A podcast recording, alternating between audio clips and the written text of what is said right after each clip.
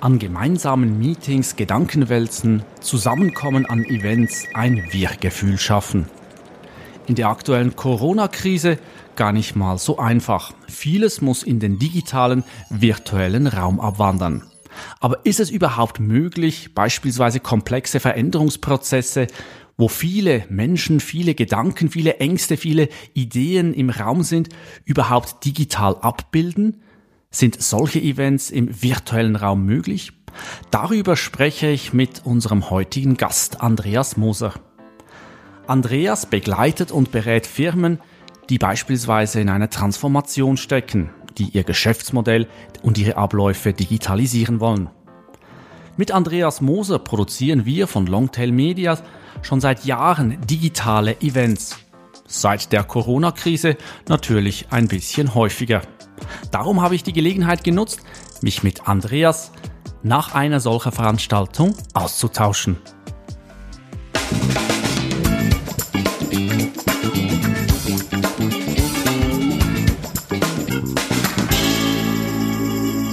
Ja, mir gegenüber mit gebührendem Abstand, Corona-bedingt, Andreas Moser. Äh, danke, dass du hier im Podcast unseren Gast bist heute. Andreas, du selber Veränderungsprozesse ist dein Metier, dein Beruf, deine Berufung auch. Du begleitest Firmen in Veränderungsprozessen. Jetzt du persönlich selber in den letzten vier, fünf Wochen, wo Corona-bedingt alles auf den Kopf gestellt wurde, was war deine größte Veränderung oder der größte Veränderungsprozess, wo du durchgehen musstest? Ja, das größte Veränderungsthema war, äh, den Kunden aufzuzeigen, dass man über alternative Kommunikationskanäle auch zu guten Entscheidungen kommt, dass man auch Entscheidungsprozesse nicht stoppen muss. Die Überzeugungsarbeit auf Seiten der Kunden, dass das funktioniert, das war äh, die größte Herausforderung. Du hast deine Kunden erwähnt äh, mit deiner Firma AM for Change. Was macht ihr da? Äh, wer sind auch eure Kunden? Was sind eure Projekte? Wir sind in äh, Finanzdienstleistungsorganisationen unterwegs, in Versicherungsorganisationen, Krankenkassen. Äh, das sind Organisationen, die sich so oder so auf die digitale Transformation vorbereiten und wir begleiten diese Organisationen in solchen strategischen Veränderungsprozessen und haben damit äh, immer wieder auch schon in der Vergangenheit Berührung gehabt zu eben digitalen Tools. Hilft dir jetzt oder euch die aktuelle Krise auch ein bisschen, um die Bedeutung der Digitalisierung aufzuzeigen, gerade wenn es darum geht, jetzt in, ins Homeoffice zu gehen, remote zu arbeiten, vernetzter zu, zu arbeiten, aufgestellt zu sein? Hast du da jetzt zusätzliche Argumentarien an der Hand? Ja, was, jetzt, äh, was wir jetzt erleben bei Kunden, die jetzt äh, schon ein, zweimal mit diesen neuen Technologien gearbeitet haben, die Berührungsängste und die Hürden, die sinken. Also die Angst, digitale äh, Tools anzuwenden, die sinkt. Und die Bereitschaft, etwas auszuprobieren, auch äh, Fehler zuzulassen oder halt mal, dass ein, ein Stream ein bisschen äh, wie soll ich sagen, nicht ganz übertragen werden kann, weil die Datenverbindungen nicht ganz funktionieren. Da wird nicht mehr die hundertprozentige äh, Perfektion erwartet. Man weiß um die Stolpersteine, man lernt das auch relativ schnell, das sehen wir auch. Also die Kunden, äh, die lernen im Moment extrem schnell an der, an der Stelle. Ja. Ich denke, das liegt eben sicher daran, dass jetzt plötzlich Videokonferenzen gang und gäbe ist. Am Morgen am Küchentisch äh, klappt man den Laptop auf und hat vielleicht schon die erste Videokonferenz am Laufen. Und früher war das ein halber Staatsakt, gerade in größeren Unternehmen. Ja, und es ist ja lustig mit diesen äh, Homeoffices und die Kameraeinstellungen der verschiedenen Teilnehmer, was man da so für Bilder im Hintergrund sieht. Das ist schon ganz spannend. Es gibt schon einen anderen Zugang zu den Menschen, die da eben sich in so eine Konferenz einwählen. Was wurde für dich und deine Arbeit jetzt schwieriger im Hintergrund, dass man sich nicht mehr physisch treffen kann, dass man auch keine größeren Events mehr machen kann? Also die, die große Herausforderung und, und Schwierigkeit ist, dass man äh, viel mehr Zeit jetzt braucht in der Vorbereitung, weil man kann in dieser Interaktion digital äh, weniger improvisieren. Also es braucht, es braucht einen klareren, besseren Fahrplan, auch die Argumentationslinien äh, sind, sind stringenter. Und das schränkt auf der anderen Seite ein bisschen die, den Kreativprozess ein. Also die, die Gedanken, die ausgetauscht werden, die sind im physischen Zusammenkommen äh, vielfältiger, als ich es jetzt in diesen äh, digitalen äh, Welten erlebe. Für mich tönt das auch ein bisschen so, bitte korrigiere mich, dass du jetzt aufgrund dieser Umstellung eigentlich auch mehr Arbeit hast als, als vorher, weil es ein bisschen komplexer, äh, schwieriger, langwieriger äh, geworden ist. Ja, ich brauche heute mehr Zeit, um mich für eine Veranstaltung äh, vorzubereiten, weil das, das, die Improvisation und die, die, das Eingehen auf die Teilnehmer ein anderes ist, als es, als es in der physischen Welt ist. Und das das wiederum setzt auch voraus, dass man in gewissen Szenarien denkt, oder was wäre wenn, und die Technik muss diese Szenarien auch kennen. Äh, da hat man größeren Improvisationsspielraum, wenn man physisch zusammen ist. Und ein Gedanke, den ich auch noch spannend finde in dem Zusammenhang, äh, wir sind jetzt bei unseren Kunden zum Glück in Prozessen unterwegs, die wir vor einem Jahr vielleicht gestartet haben, konventionell, zum Teil digitale Tools mit eingesetzt haben und können jetzt mit diesen Tools gut arbeiten, weil wir alle im Prozess drin sind.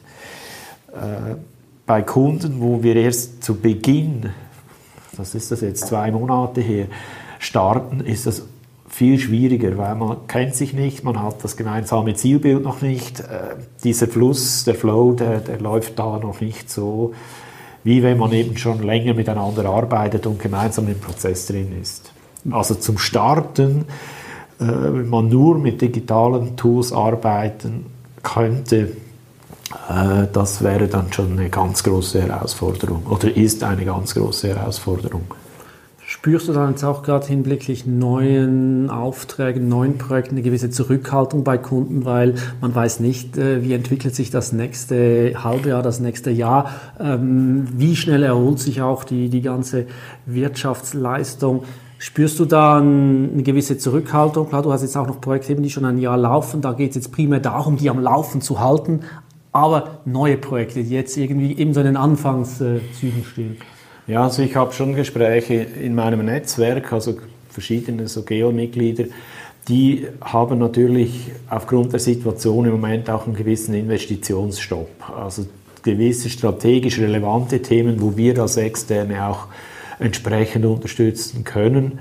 Äh, da steht man im Moment schon, ich würde nicht sagen auf der Bremse, aber doch drückt man zumindest mal die Kupplung. Äh, ja, also der Start ist schwierig und ich bin, bin gespannt in drei, vier Monaten, wie das dann aussieht. Traditionell eben gibt es auch dann bei Starts von solchen Projekten Kickoff-Veranstaltungen, wo man sich kennenlernt, Austausch, physisch etc. Du hast selber erwähnt, eben früher die, die physischen Zusammenkünfte. Wir selber haben ja auch eine berufliche äh, Vergangenheit gemeinsam. Äh, wir durften von äh, Longtail Media die ähm, Events begleiten, filmisch oder mit Livestream, mit, mit Eventfilmen davor, danach, während ähm, das ganze Programm. Auch unser Geschäftsmodell hat sich jetzt verändert. In den letzten paar Wochen äh, sind wir gemeinsam unterwegs mit dir, vor allem im Livestreaming. Äh, was muss man deiner Meinung nach berücksichtigen, wenn man jetzt sagt, wir haben solche physischen Events für Mitarbeiter, Kunden, Partner, was auch immer, aber wir möchten diese physischen Events jetzt irgendwie in die live äh, Welt bringen? Also ich kann da nur von meiner persönlichen äh, Veränderung oder, oder Erlebnis jetzt, wie wir das gemeinsam gemacht haben, sprechen, wie ich mich auch mental vorbereite. Äh, ich versuche das jetzt wirklich wie ein so TV-Moderator äh, zu machen und ich versuche mich in der Vorbereitung immer wieder in die Situation des Zuschauers zu begehen.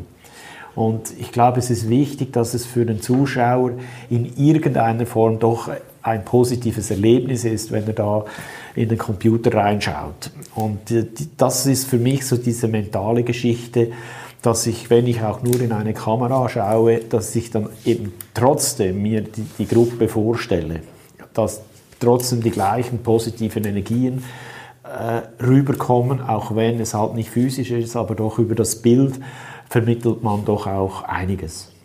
Ich glaube, eine Stärke gerade bei so, ich nenne es mal Live-Events, äh, die digital stattfinden, ist dann auch, dass die Zuschauerinnen und Zuschauer irgendwie partizipieren können. Sei es mit, äh, wir haben jetzt ein Beispiel, wo man in die Sendung anrufen kann, wo man per Chat teilnehmen kann, wo man Abstimmungen durchführen kann. Einfach, dass es nicht so ist, im, du hast das TV-Moderator genannt, da spricht jetzt jemand zu mir und es gibt keinen Rückkanal, sondern dass man wirklich versucht, irgendwie das Publikum einzubinden.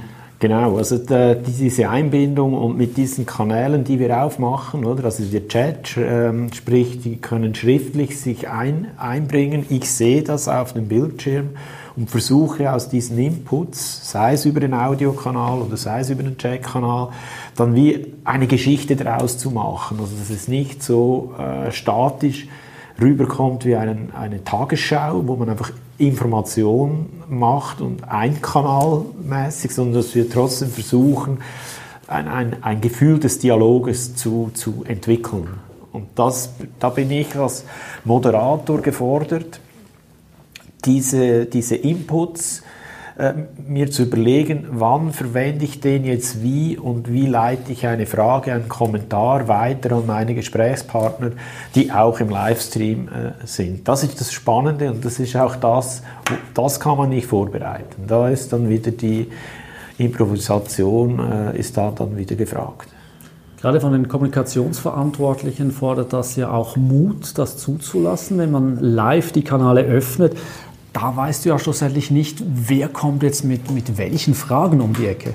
Genau, das, äh, da segelt man halt nicht an bekannten Küsten, sondern da segelt man im offenen Meer. Und das ist aber auch das, was das Ganze spannend macht. Und da braucht es auch eine, eine Portion äh, Anspannung und Konzentration, damit es dann auch gut, gut rüberkommt und man da nicht irgendwie äh, sich verrennt. Livestreamings müssen auch nicht immer perfekt sein, hast du auch eingangs schon erwähnt. Jetzt Hand aufs Herz, wo sagst du das? Ging mal in die Hose. Auch vielleicht Tipps und Tricks mitzugeben. Wer sich jetzt mit diesem Thema befassen möchte, beschäftigen möchte, auf was besonders ein Augenmerk legen, dass es eben dann nicht in die Hose geht? Also aus Sicht der Teilnehmenden ist es schon wichtig, dass der Informationsteil und der Bildteil dass dieses, dieses Wechselspiel gut funktioniert. Also dass die Leute die Information wirklich auch genügend Zeit haben, das zu, äh, zu lesen, zu verarbeiten und dass dort auch eine gewisse Ruhe drin ist. Äh, was halt schade ist, aber das können wir nicht ändern, das sind halt einfach die Datennetze, die zum Teil wirklich ans Limit kommen oder gewisse Leute haben mit der Technik ein Problem und das belastet uns ja dann ab und zu auch, wenn der Chat voll ist mit Kommentaren, die Technik funktioniert nicht. Und in der Regel ist es irgendein kleiner Fehler, der dann halt vor Ort passiert ist. Äh, das müssen wir ausblenden, oder? Jetzt, damit wir wirklich auf Schiene bleiben. Da sind wir einfach in unserer Professionalität äh, gefordert. Merkst du auch, hat das Publikum in den letzten Wochen auch eine Lernkurve durchgemacht? Eben, ähm, gerade du hast es eingangs erwähnt, du bist viel, sage ich, in gestandenen Industrien, Versicherungen, Finanzindustrie unterwegs. So, sag ich mal, äh, der typische Mitarbeiter ist nicht der 23-jährige Hipster in, in Shorts, der äh, schon, sage ich, damit aufgewachsen ist, sondern es vielleicht auch Menschen, die bisher nicht so viel Berührungspunkte hatten. Und spürst du dabei bei deinem Publikum irgendeine Lernkurve? Ja, definitiv ist eine positive Lernkurve.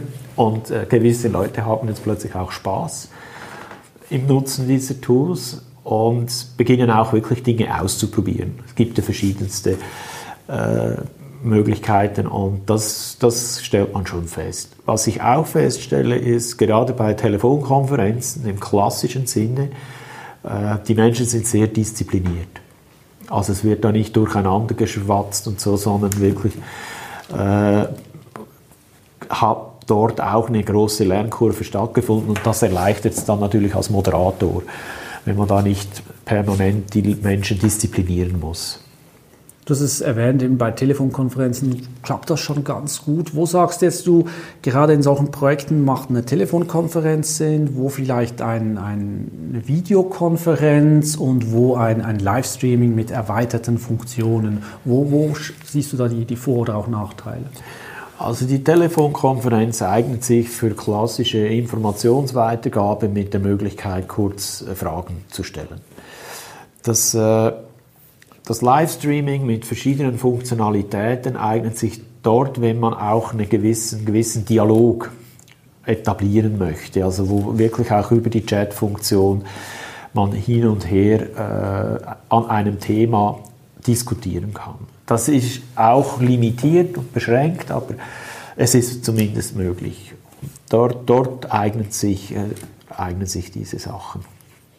Gerade bei Themen, wo du unterwegs bist, wenn es darum geht, äh, vielleicht auch schmerzhafte Veränderungen in Unternehmen äh, herbeizuführen im Zuge der Digitalisierung, nicht alle Mitarbeiter oder nicht alle Bereiche da äh, gerade Hurra rufen, wenn da solche Veränderungen kommen, stelle ich mir vor, da im persönlicher Austausch ist wahrscheinlich am effektivsten und da das jetzt nicht möglich ist, ist mein Eindruck, versuchen wir das ein bisschen auch mit Livestreaming irgendwie hinzukriegen. Also die Menschen nicht nur auf der äh, intellektuellen Ebene abzuholen, sondern in Dialog zu kommen, vielleicht auch ein, ja, ein Wir-Gefühl zu schaffen.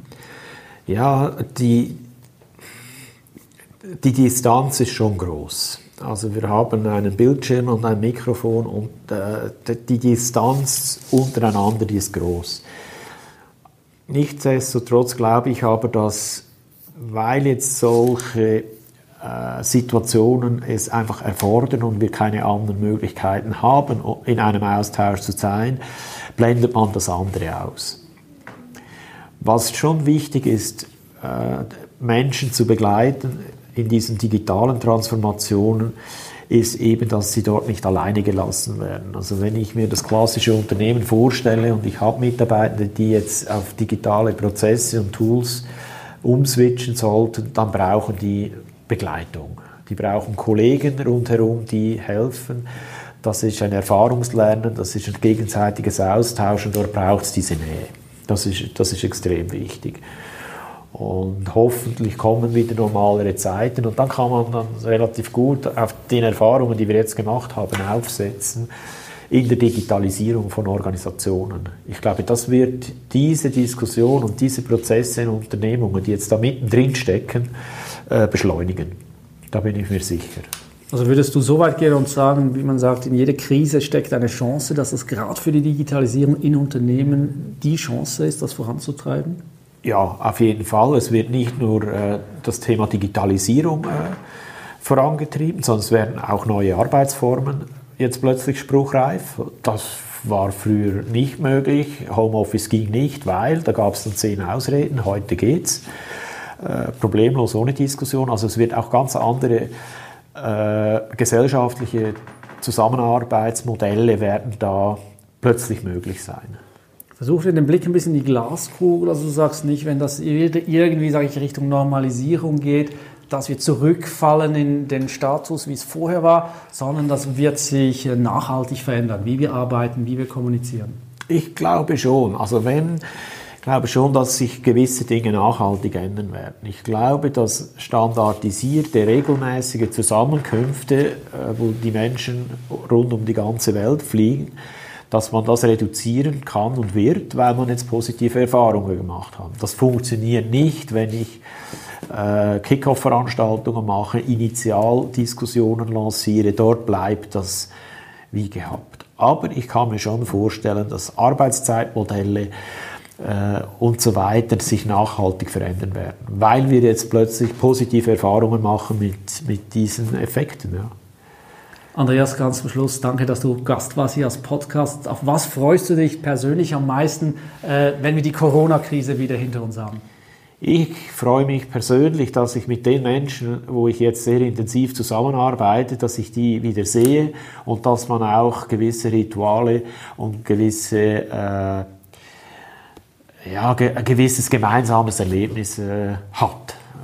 Das ist in der Reifeisenkultur zum Beispiel, dass man halt nach einem harten Workshop gemeinsam ein Bierchen trinkt. Auf das freue ich mich, dass wir solche Rituale wieder äh, aufleben lassen können. Mit dem gemeinsamen Bierchen oder den Gedanken äh, daran schließen wir doch diesen Podcast. Danke vielmals, Andreas. Und ich freue mich auf ja, viele weitere gemeinsame Live-Sendungen, die wir da zusammen bestreiten dürfen. Herzlichen Dank. Mehr über Andreas Moser und seine Firma findest du auf seiner Webseite am4change.ch. Das ist am4change.ch. Natürlich packen wir diesen Link auch in die Show Notes. Mehr zu uns und den Möglichkeiten, wie wir dich unterstützen können in der digitalen Videokommunikation, findest du unter longtailmedia.ch oder auch longtailmedia.de. Hängst du noch ein Slash Livestreaming hinten an, kommst du direkt auf unsere Landingpage, wo wir kompakt alles zu diesen Livestream-Events zusammengefasst haben. Bei Fragen, individuellen Anliegen oder einfach für ein kostenfreies, völlig unverbindliches Beratungsgespräch kontaktiere mich gerne. Mehr Informationen auf unserer Webseite oder ich bin auch zu finden auf LinkedIn und den üblichen weiteren sozialen Medien. Ich würde mich freuen für einen zumindest ersten virtuellen Austausch. Für ein gemeinsames Bier wird es leider noch ein bisschen dauern. In dem Sinne, bleib gesund, bleib zu Hause, trag dir Sorge. Tschüss.